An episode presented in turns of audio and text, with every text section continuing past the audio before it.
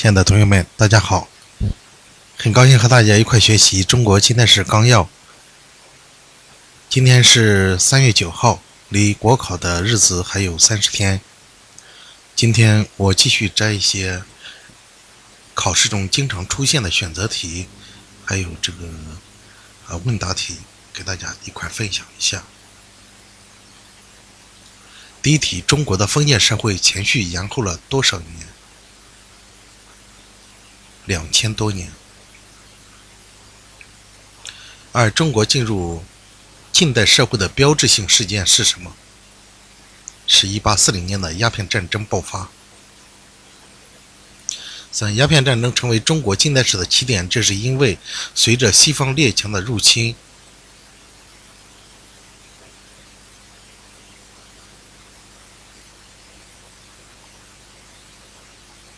，A。中国逐步成为半殖民地半封建国家。B. 中国社会的主要矛盾发生变化。C. 中国逐渐开始了反帝反封建的资产阶级民主革命。D. 中国革命属于世界无产阶级革命的重要组成部分。中国近代第一个不平等的条约是《南京条约》。近代中国社会的主要矛盾是帝国主义和中华民族的矛盾。南京条约的签订时间是1842年。1842年，近代中国人民的斗争主要是以什么为出发点？近代中国人民的斗争主要是以什么为出发点？是挽救中华民族的危亡。近代中国人民的斗争主要是以什么为出发点？有四个选项：第一个选项是捍卫中华文明；第二个选项是挽救中华民族的危亡；第三个选项是把外国侵略者赶出中国；第四个选项是推翻封建统治制度。这根据它的这个主要矛盾是帝国主义和中华民族的矛盾，那我们应该是选主要是以 B 为出发点，就是挽救中华民族的危亡。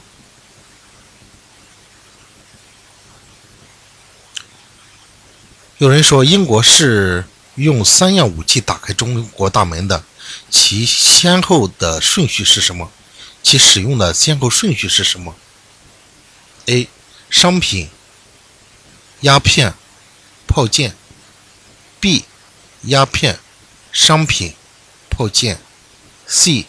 商品、炮舰、鸦片；D.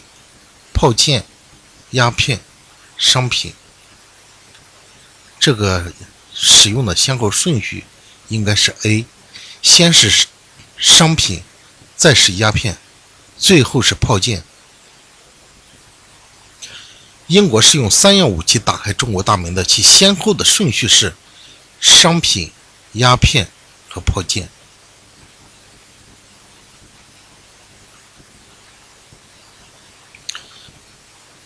十九世纪中叶，哪一个国家生产的工业品约占世界工业总产量的百分之四十五，并占有世界商船？舰队数量的三分之一，拥有全世界国际贸易总量的五分之一。为了对外扩张、掠夺殖民地、扩大商品市场，这个国家先后挫败了西班牙、荷兰、法国，成为海上霸王。答案：四个选项：A. 英国；B. 法国；C. 美国；D. 德国。这个应该是选 A. 英国。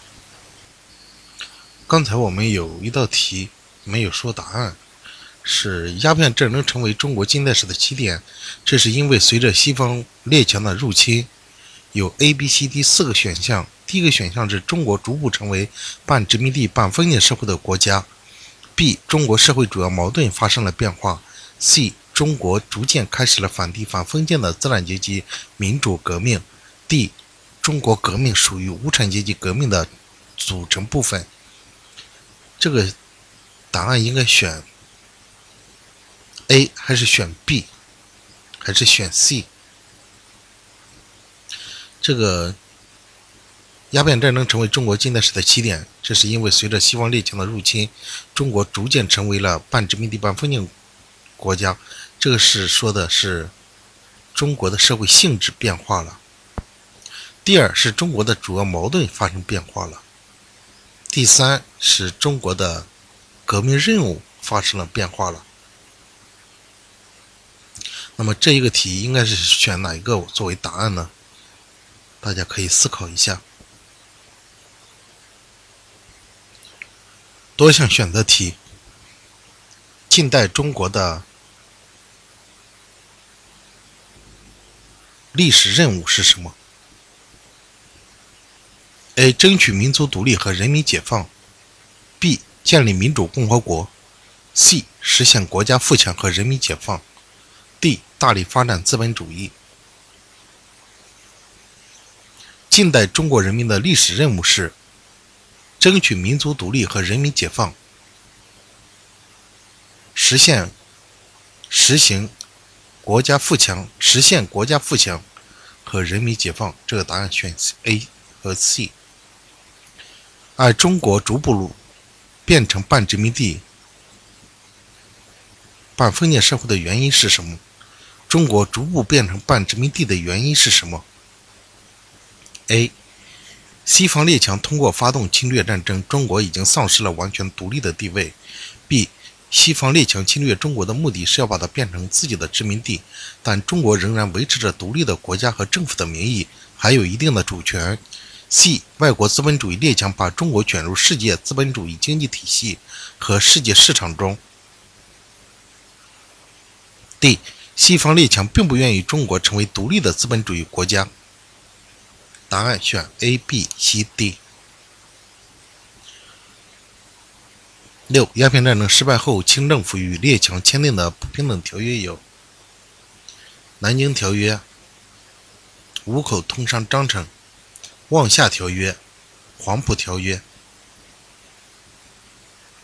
近代中国的主要矛盾是帝国主义和中华民族的矛盾，封建主义和人民大众的矛盾。那么，地主阶级和农民阶级的矛盾，是不是？这不是他的主要矛盾。工人阶级和资产阶级的矛盾也不是他的主要矛盾。近代中国的主要矛盾是一一对帝国主义和中华民族的矛盾，封建主义和人民大众的矛盾。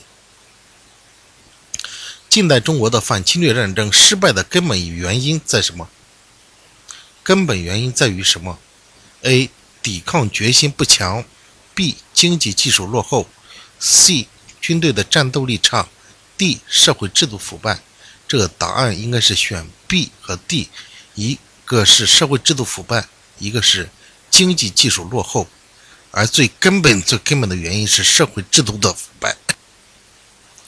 在两大历史任务的关系问题上，正确的理解是。A. 争取民族独立、人民解放和实现国家富强、人民富裕及互相区别又互相紧密联系。B. 争取民族独立、人民解放和实现国家富强、人民富裕互为前提。C. 争取民族独立、人民解放为实现国家富强、人民富裕创造前提、开辟道路。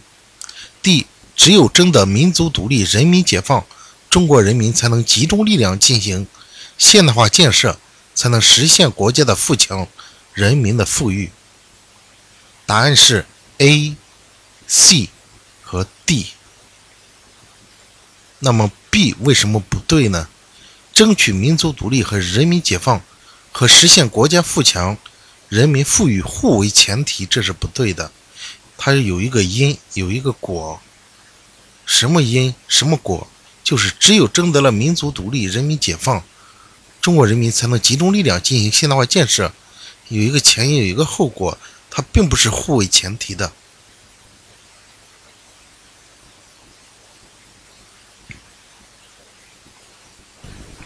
单项选择题，在近代中国侵占中国领土最多的国家是：A. 英国 B. 日本 C. 沙俄 D. 法国。答案是选 C. 沙俄。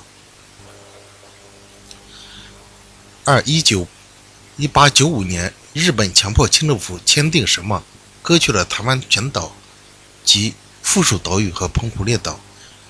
A 是南京条约。B 是北京条约，C 是马关条约，D 是辛丑条约。答案是 C。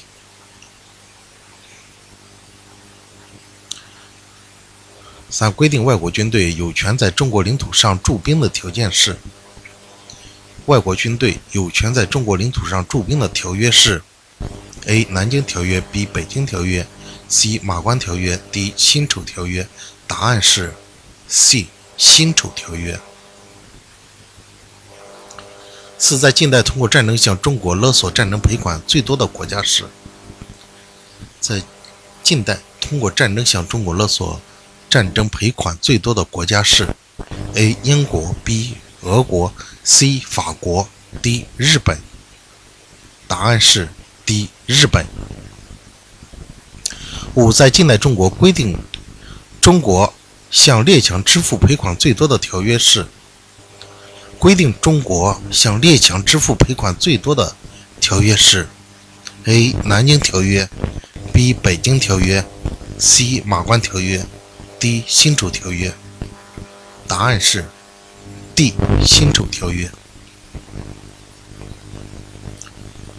九、中国近代中国人民第一次大规模的反侵略武装斗争是：A. 三元里人民抗英斗争。B. 太平天国农民战争，C. 义和团运动，D. 洋务运动。答案是 A. 三元里人民抗英抗英斗争。十被称为中国不败而败的战争是 A. 鸦片战争，B. 第二次鸦片战争，C. 中法战争，D. 中日甲午战争。答案是 C. 中法战争。中国虽然战胜了，但是最后还签订了屈辱的、不公平的条约。十一，帝国主义对中国的争夺和瓜分的图谋，在哪一次战争后达到高潮？帝国主义对中国的争夺和瓜分的图谋，在哪一次战争后达到高潮？A. 鸦片战争 B. 第二次鸦片战争，C 甲午战争，D 八国联军侵华战争。答案是 C 甲午战争。帝国主义对中国的争夺和瓜分的图谋，在甲午战争以后达到高潮。十二，列强未能瓜分中国的最根本原因是：A 列强之间的矛盾，B。国际舆论的谴责，C 中华民族不屈不挠的反侵略斗争，D 清政府的妥协。答案是 C 中华民族不屈不挠的反侵略斗争。十三，在粉碎帝国主义列强瓜分中国的斗争中，发挥了重大历史作用的事件是：A 义和团运动，B 戊戌维新，C 太平天国运动，D 辛亥革命。在粉碎了帝国主义列强瓜分中国的斗争中，发挥了重大历史作用事件是？答案 A 义和团运动。十四，被誉为中国近代睁眼看世界第一人的是？A 林则徐，B 魏源，C 李鸿章，D 康有为。答案是 A 林则徐。十五，适宜长技以制夷这一思想出自于？A 四周制，B 海国图志，C 资政新篇，D 盛世威严。答案是 B 海国图志。海国图志是是魏源的海国图志。时期中国人民的民族意识开始普遍觉醒，是在 A。鸦片战争以后，B 第二次鸦片战争以后，C 中日甲午战争以后；D. 八国联军侵华战争以后。中国人民的民族意识开始普遍觉醒是在中日甲午战争以后。为什么说是在中日甲午战争以后呢？因为中日甲午战争，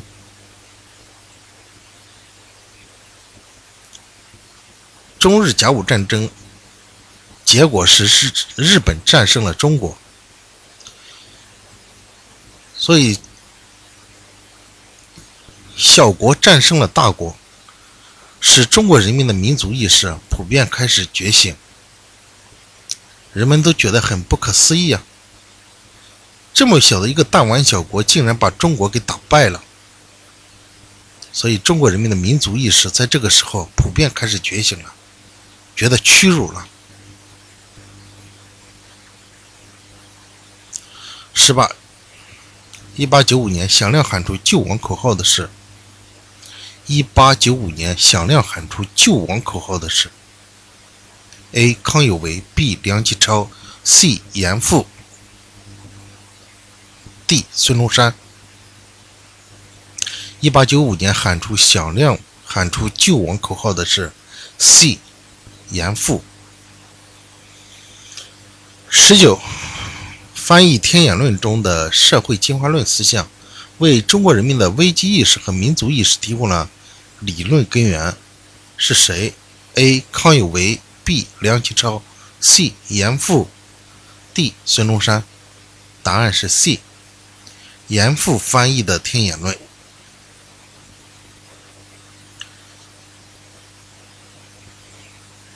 二十，振兴中华的口号提出是：A. 孙中山 B. 周恩来 C. 鲁迅 D. 梁启超。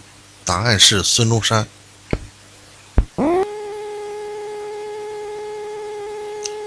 二十三，到什么定律为止？庞杂的不平等条约体系宣告中国半殖民地社会的完全形成。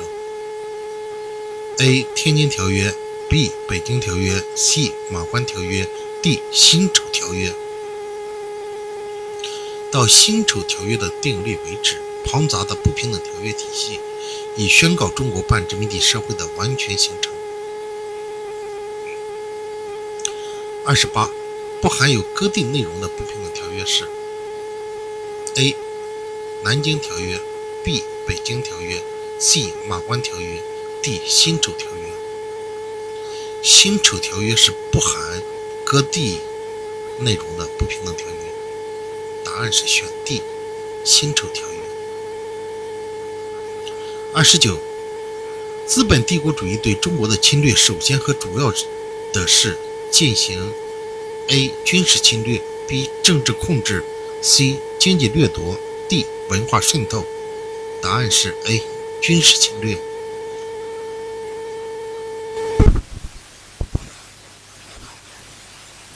多项选择题。以资本帝国主义对中国侵略的军事侵略的手段主要有哪些？资本帝国主义对中国军事侵略的手段主要有哪些？A. 发动战争屠杀人民；B. 操纵中国的经济命脉；C. 勒索赔款抢夺财富；D. 侵占领土划分势力范围。答案是选 A、C、D。这三项，那么 B 为什么不选呢？操纵中国的经济命脉，这是从经济方面来说的，不是他军事侵略的手段。二，晚清时期在抗击外国侵略者的战斗中、战争中，许多爱国官兵英勇献身，其中鸦片战争期间有哪哪些人？A 林则徐，B. 关天培，C. 陈化成，D. 邓世昌。答案是选 B 和 C。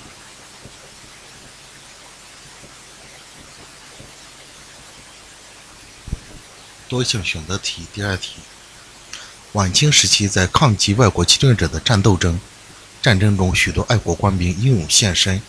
其中鸦片战争时期有 A. 林则徐 B. 关天培 C. 陈化成 D. 邓世昌。答案是关天培和陈化成。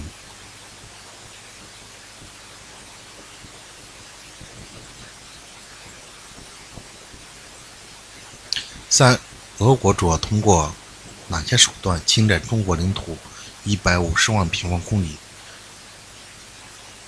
俄国主要通过哪些条约侵占侵占中国领土一百五十万平方公里？A. 爱会条约 B. 北京条约 C.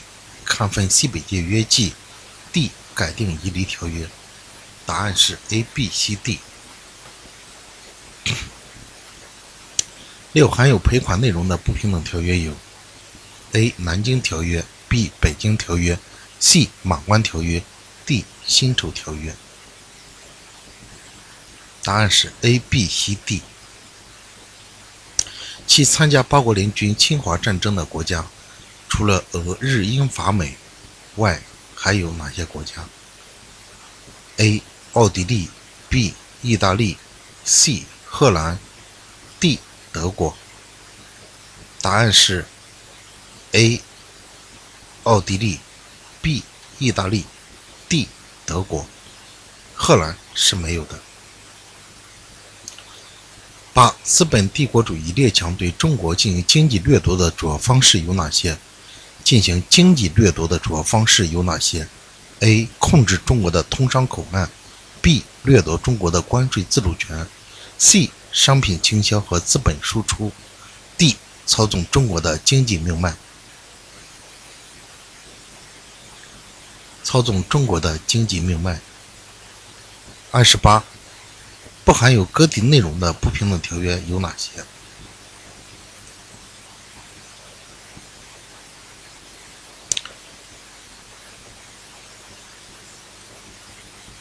不含有割地内容的不平等条约有哪些？A. 南京条约 B. 北京条约 C. 马关条约 D. 辛丑条约。答案是 D. 辛丑条约。辛丑条约是不含有割地内容的不不平等条约。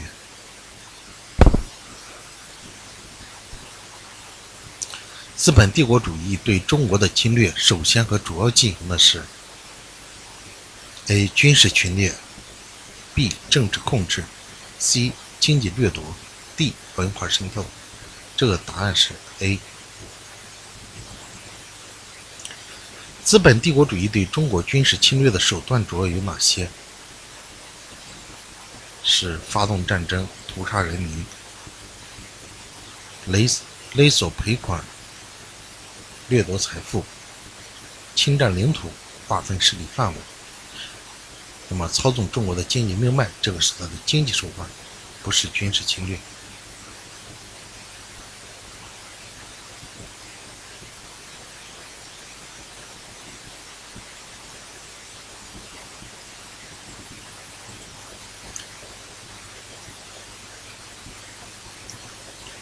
参加八国联军侵华战争中的国家，除了俄、日、英、法、美外，还有奥地利。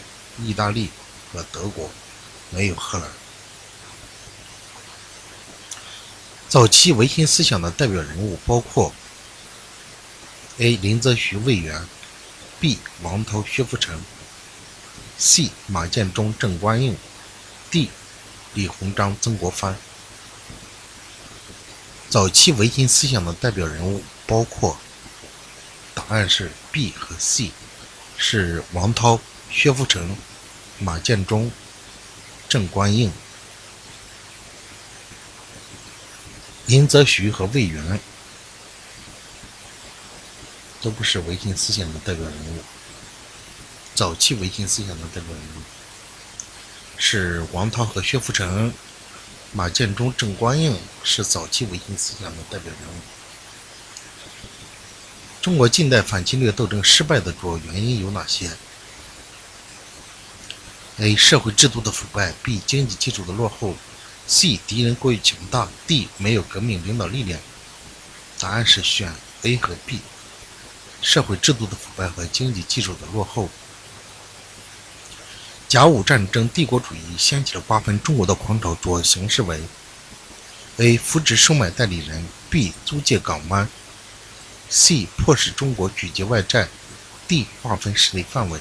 答案是选 B 和 D。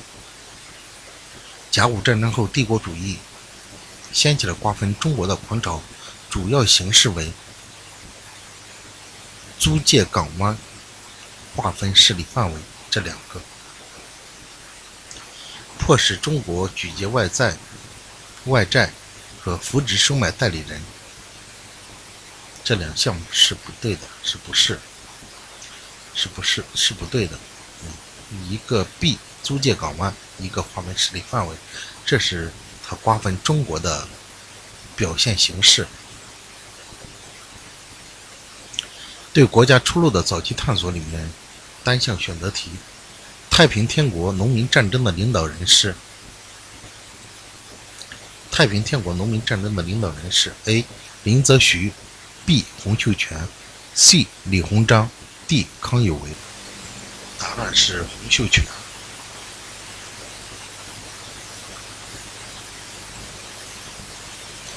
发动太平天国农民起义的宗教组织是？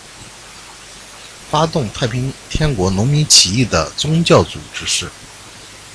拜上帝教，A 是白莲教，B 是基督教，C 是拜上帝教，D 是天地会。答案是选 C，拜上帝教。三太平天国农民战争历时多少年？答案 A 十年，B 十四年，C 十八年，D 二十年。答案是十四年，是选 B。最能体现太平天国社会理想和农民起义特色的文件是：A. 海国图志，B. 太平，B 是天朝田亩制度，C 是资政新篇，D 是救救亡决论。答案选 B，天朝田亩制度。中国历史上第一个比较系统的发展资本主义的方案是：比较系统的发展资本主义的方案是。第一个比较系统的发展资本主义的方案是：A. 海国图志，B. 天朝田亩制度，C. 资政新篇，D. 救亡决论。答案选 C，资政新篇。把洋务派代表的社会阶层是：A. 地主阶级，B. 官僚资产阶级，C. 民族资产阶级，D. 农民阶级。答案是地主阶级。九十九世纪六十年代后，洋务派开展洋务运动的指导思想是：A. 师夷长技以制夷；B. 中学为体，西学为用；C. 自求自强求富；D. 脱古改制。答案是选 B. 中学为体，西学为用。使洋务派最先兴办的是：A. 民用工业；B. 军事工业。C 新式学堂，D 新式军队。答案选 B。军事工业。十二维新运动是一次 A 资产阶级改良运动，B 资产阶级革命运动，C 地主阶级改良运动，D 地主阶级革命运动。答案选 A 资产阶级改良运动。十三，戊戌维新运动的核心领导人物是戊戌维新领导人。核心领导人是 A. 康有为 B. 梁启超 C. 谭嗣同 D. 严复。答案选 A. 康有为。核心领导人是康有为。十四，一八九五年，康有为组织发动了 A. 金田起义 B. 公车上书。C 百日维新，D 广州起义。一八九五年，康有为组织发动了，答案选 B，是公车上书。十五，戊戌维新运动的高潮是？戊戌维新运动的高潮是：A 金田起义，B 是公车上书，C 是百日维新，D 广州起义。答案是选 C，百日维新。十六，百日维新发生于什么时期？A. 洋务运动时期，B. 戊戌维新、戊戌变法时期，C. 辛亥革命时期，D. 新文化运动时期。答案是戊戌变法，百日维新又叫戊戌变法。十七，戊戌变法中表示要为变法而流血牺牲的是：A. 康有为，B. 梁启超，C. 谭嗣同，D. 刘光第。答案选 C. 谭嗣同。十八，戊戌变法期间，资产阶级维新派把实现变法的希望寄托在谁身上？A. 李鸿章，B. 光绪帝，C. 慈禧太后，D. 袁世凯。答案是光绪皇帝。B. 光光绪皇帝。二是戊戌维新的维新派和守旧派的这场论战，实质上是资产阶级思想与封建主义思想在中国的第一次正面交锋。A 是资产阶级思想与封建主义思想在中国的第一次正面交锋。B 守旧派和洋务派之间的一次论战。C 保皇派与革命派的一次论战，D D 党与后党的权力之争。答案是资产阶级思想与封建主义思想在中国的第一次正面交锋。二十一，中国民族资产阶级登上政治舞台的第一次表演是在中国民族资产阶级登上政治舞台的第一次表演是在 A 洋务运动，B 戊戌维新，C 辛亥革命，D。五四运动，答案是选 B，是戊戌维新。戊戌维新是中国民族资产阶级登上政治舞台的第一次表演。二十六，戊戌政变后，新政措施大都被废除，被保留下来的是：新政措施大都被废除，但有些被保留下来的是。A. 京师大学堂，B. 准许其人自谋生计，C. 改革财政，C. 改革财政，D. 改革行政机构。唯一被留下来的是京师大学堂，被留下来了。二十七，洋务运动时期主要培养翻译人才的学校是：A. 京师大学堂，B. 工艺学堂，C. 传政学堂。D. 京师同仁馆，京师同仁馆，答案是 D. 京师同仁馆。二十九，戊戌维新时期，康有为主持的重要学堂是：A. 京师大学堂，B. 广方言馆，C. 实物学堂，D. 万木草堂。答案是 D. 万木草堂。三十，下列人员中不属于戊戌六君子中的人物是：A. 梁启超。B. 杨锐，C. 谭嗣同，D. 刘光第。答案是选 A. 梁启超。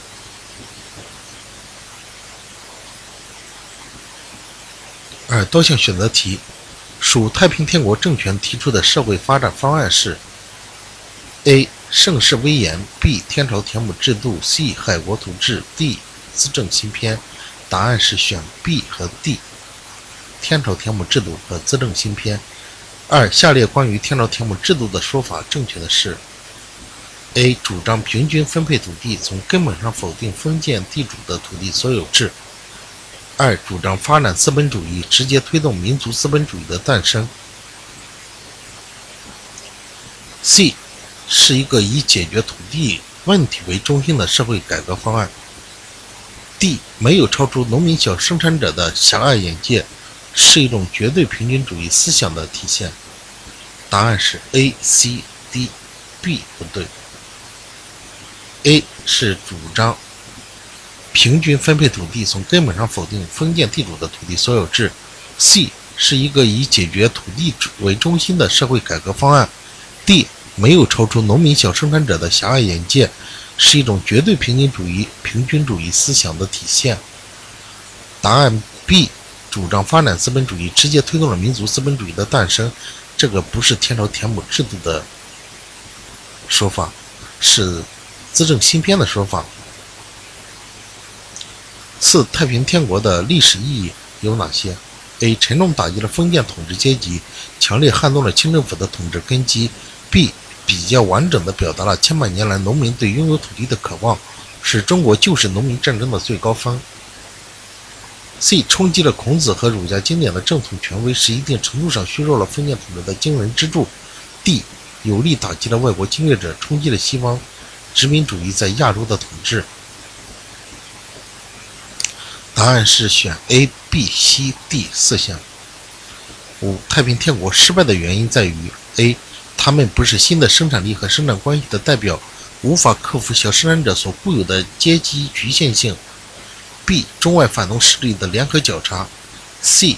他们无法从根本上提出完整的、正确的政治纲领和社会改革方案；D. 他们无法制止和克服领导集体自身腐败现象的滋长和长期保持领导集团的团结和长期保持领导集团的团结。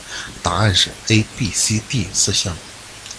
太平天国的兴起和失败说明了哪些？A. 农民具有伟大的革命潜力。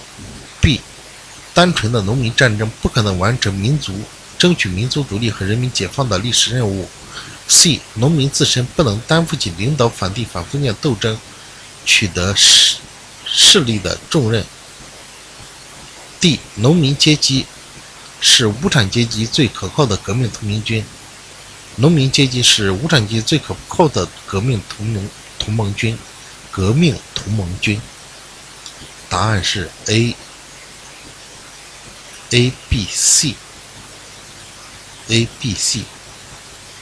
A 是农民具有伟大的革命潜力，B 是单纯的农农民战争不能完成争取民族独立和人民解放的历史任务，C 是农民自身不能担负起领导反帝反封建斗争取得革命胜利的重任。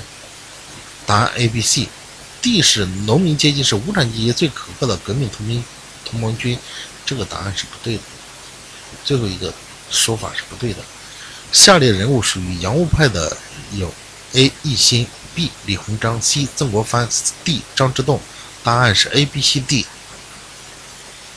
啊，洋务派兴办的洋务事业有哪些？A. 兴办近代企业 B. 建立新式海陆军 C. 创办新式学堂，派遣留学生。D 设医院进行官制改革，答案是 A、B、C。设医院是资产阶级革命派进行的政策，所以是不对的。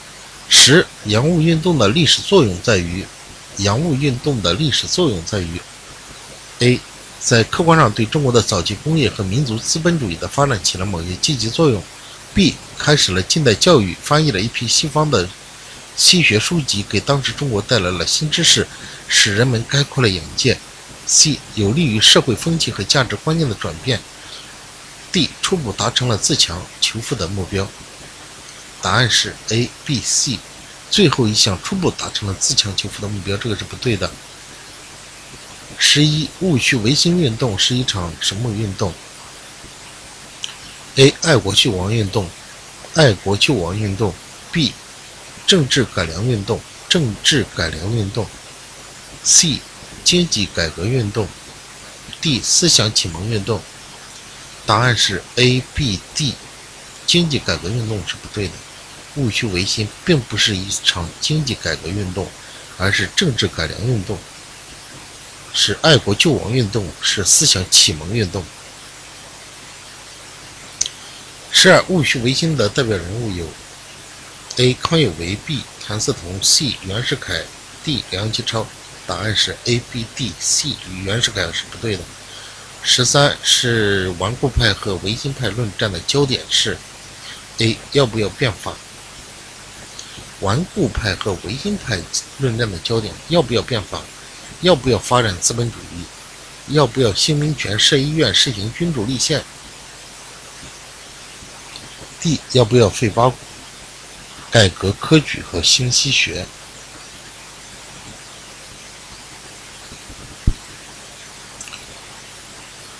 顽固派和维新派论战的焦点是：A. 要不要变法？B. 要不要发展资本主义？C. 要不要新民权、设医院、实行君主立宪？D. 要不要废八股、改科举和兴起兴西学，答案是 A、C、D。A、C、D。要不要发展资本主义？这个这个不是。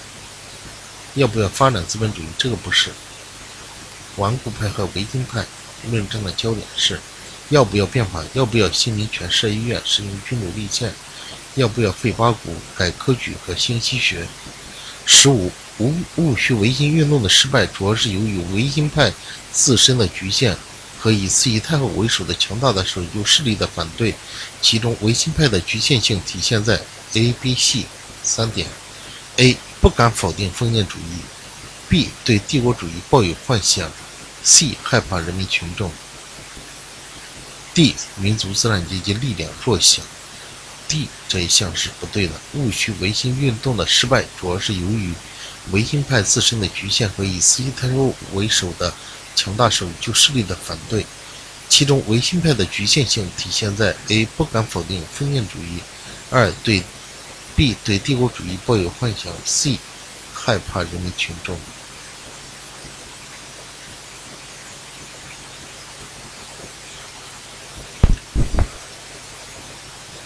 第三章的辛亥革命和君主专制制度的终结。选择题：二十世纪中国的第一次历史性巨变是什么？二十世纪中国的一次历史性巨变是什么？答案是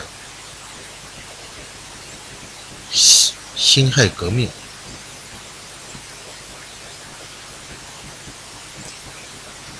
一九零三年，邹容写的《什么是中国近代史上第一部宣传革命和资产阶级共和国思想的著作》。宣传革命和资产阶级革共和国思想的著作，邹容写的什么？一九零三年，周邹容写的《革命军》。A. 猛回头 B. 警示钟 C. 革命军 D. 博康有为论革命书。答案是选。C 革命军，猛回头警示中是陈天华的，博康有为论革命书是张炳麟的，革命军是邹容的。四中国近代第一个资产阶级革命政党是中国同盟会，是同盟会。C 武昌起义的主力是武昌起义的主力是 A 同盟会会员 B 刘永生。C 新军，D 人民大众，答案是新军，是 C。其一九零五年十一月，孙中山在《民报》发刊词中将中国同盟会的政治纲领概括为：中国同盟会的政治纲领概括为 A 创立民国，平均地权；B 驱除大陆，恢复中华，创立合众政府；C 民族主义、民权主义、民生主义；D 联俄联共，扶助农工。答案是。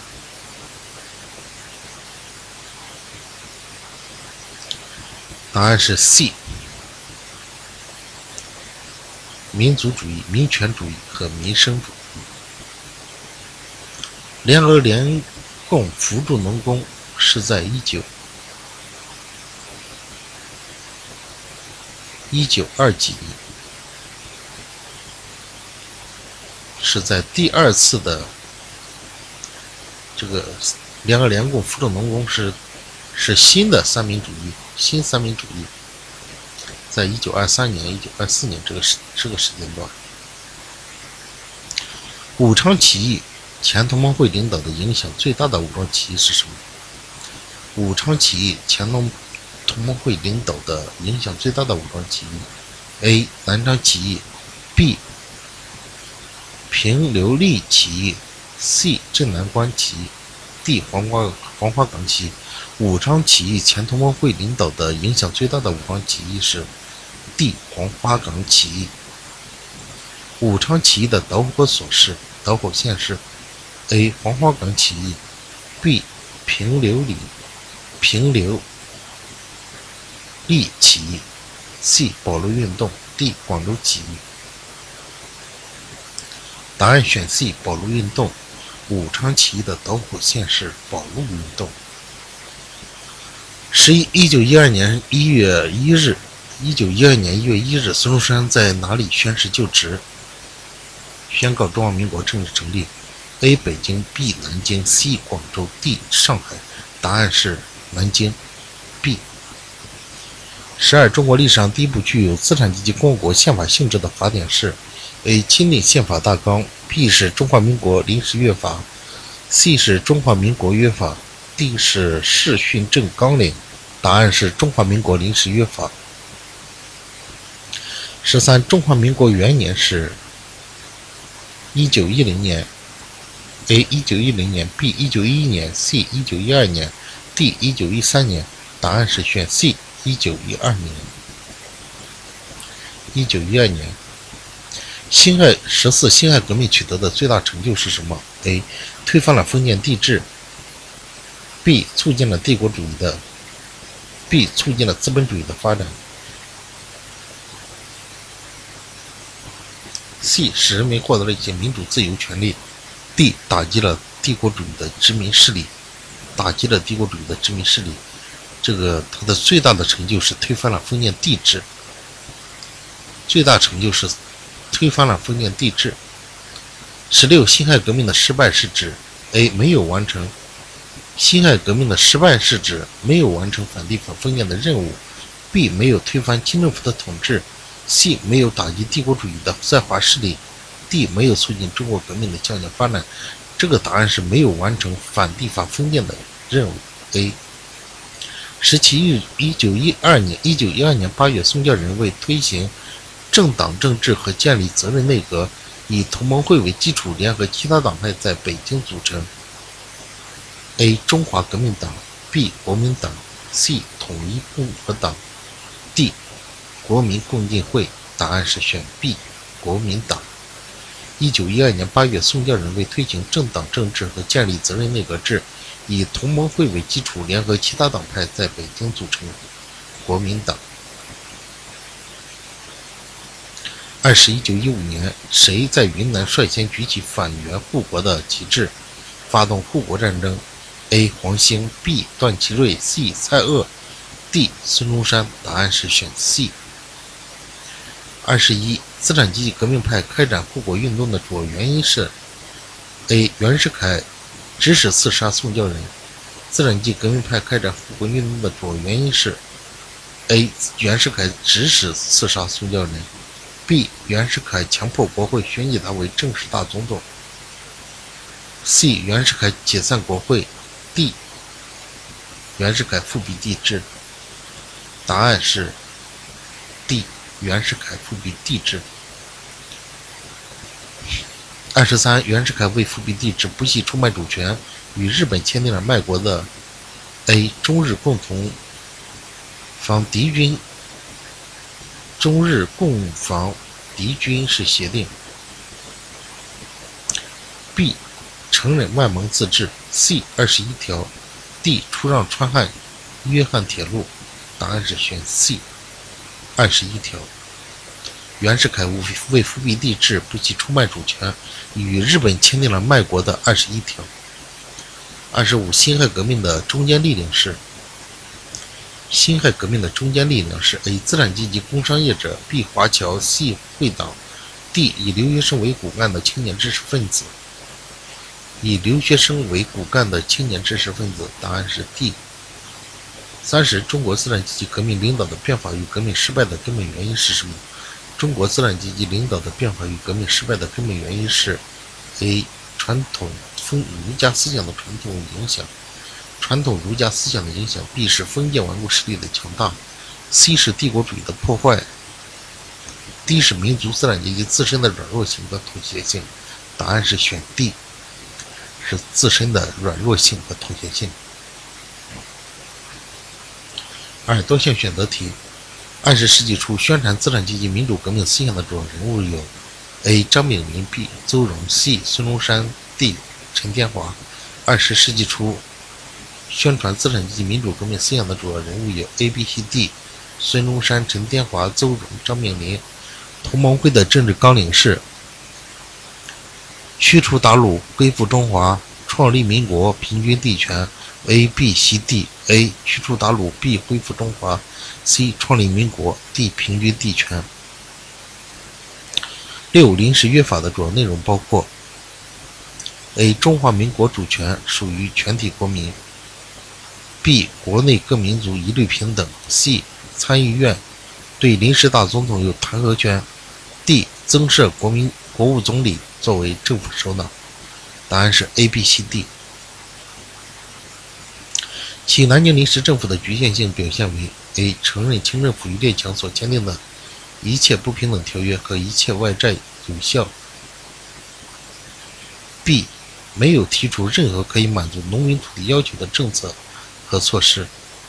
C. 维护封建土地制度以及官僚地主所占有的土地财产。D. 主体是资产阶级革命派。答案是选 A、B、C、D。A、B、C、D 不是，主体是资产阶级革命派，这个 D 不对。答案是南京政府，南京临时政府的局限性表现在 A、B、C 三点。A 是承认列强的一切不平等条约和一切外债有效。B 是提没有提出可以满足农民土地要求的政政策和措施。C 是维护封建土地的所有制以及官僚地主所占有的土地财产。把袁世凯篡夺辛亥革命胜利果实的主要原因是。袁世凯篡夺辛亥革命胜利果实的主要原因是：A. 帝国主义的支持；B. 国内封建势力的支持；C. 袁世凯拥有的强大的军事力量；D. 资产阶级的软弱性。答案是 A、B、C、D。九，孙中山先生的三民主义是：A. 民民族；B. 民权；C. 民生。A、B、C，民族、民权、民生。十三，为了防范孙袁世凯的独裁野心，一九一二年时二月十四日，临时大总统孙中山在给临时参议院的辞职自文中提出辞职的附加条件时，为了防范袁世凯的独裁野心，一九一二年二月十四日，临时大总。统孙中山在给临时参议院的咨询辞职自文中提出辞职的附加条件是：A. 袁世凯承认共和国；B. 临时政府设在南京；C. 新总统在南京就职；D. 新总统要遵守中华民国临时约法。答案是 B、C、D。B、C、D。A. 袁世凯承认共和国，这个不是。B、C、D 是临时政府设在南京，C 是新总统到南京就职，D 是总统要遵守中华民国临时约法。十四，下列属于资产阶级革命派的人物有：A. 康有为，B. 黄兴，C. 秋瑾，D. 宋教仁。属于资产阶级革命派的人物是 B、C、D。黄兴、秋瑾、宋教仁。黄兴、秋瑾、宋教仁属于资产阶级革命派，而康有为是属于资产阶级维新派。十五，辛亥革命失败的主要原因包括：A. 没有彻底的反帝反封建纲领；B. 不能充分发动和依赖群众；C. 不能建立坚强的革命政党；D. 中外反动势力勾结过于强大。答案是 A、B、C、D。